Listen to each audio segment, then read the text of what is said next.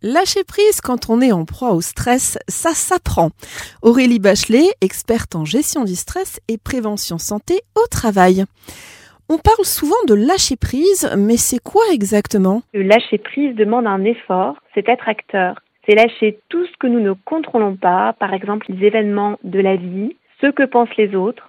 C'est une posture qui demande de persévérer et de donner le meilleur de soi-même pour atteindre ses objectifs, ses désirs et en même temps lâcher nos attentes sur les résultats. Car en effet, les résultats ne dépendent pas forcément que de nous et s'y attacher apporte de la tension, du stress et peut même parfois nous faire procrastiner. En fait, lâcher prise, c'est le juste milieu entre l'abandon et le tenir bon. Et avez-vous un conseil ou une astuce pour lâcher prise? Les personnes qui ont le plus besoin de lâcher prise sont des personnes qui sont dans le contrôle permanent. Un petit exercice que j'aime bien faire lors de mes formations est de déterminer ces défis d'imperfection. S'interroger sur quoi je suis prête à lâcher. Par exemple, au travail, passer une heure sur ma présentation et non trois heures comme habituellement car je peaufine tous les détails qui parfois sont même sans importance.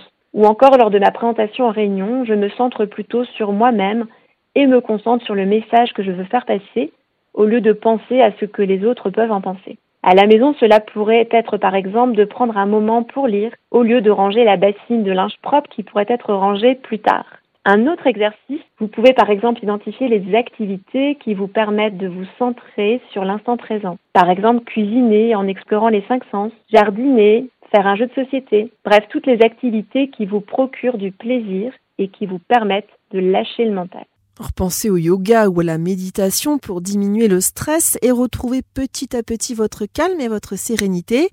Et puis effectivement, apprendre à bien respirer à plein poumon est aussi très efficace.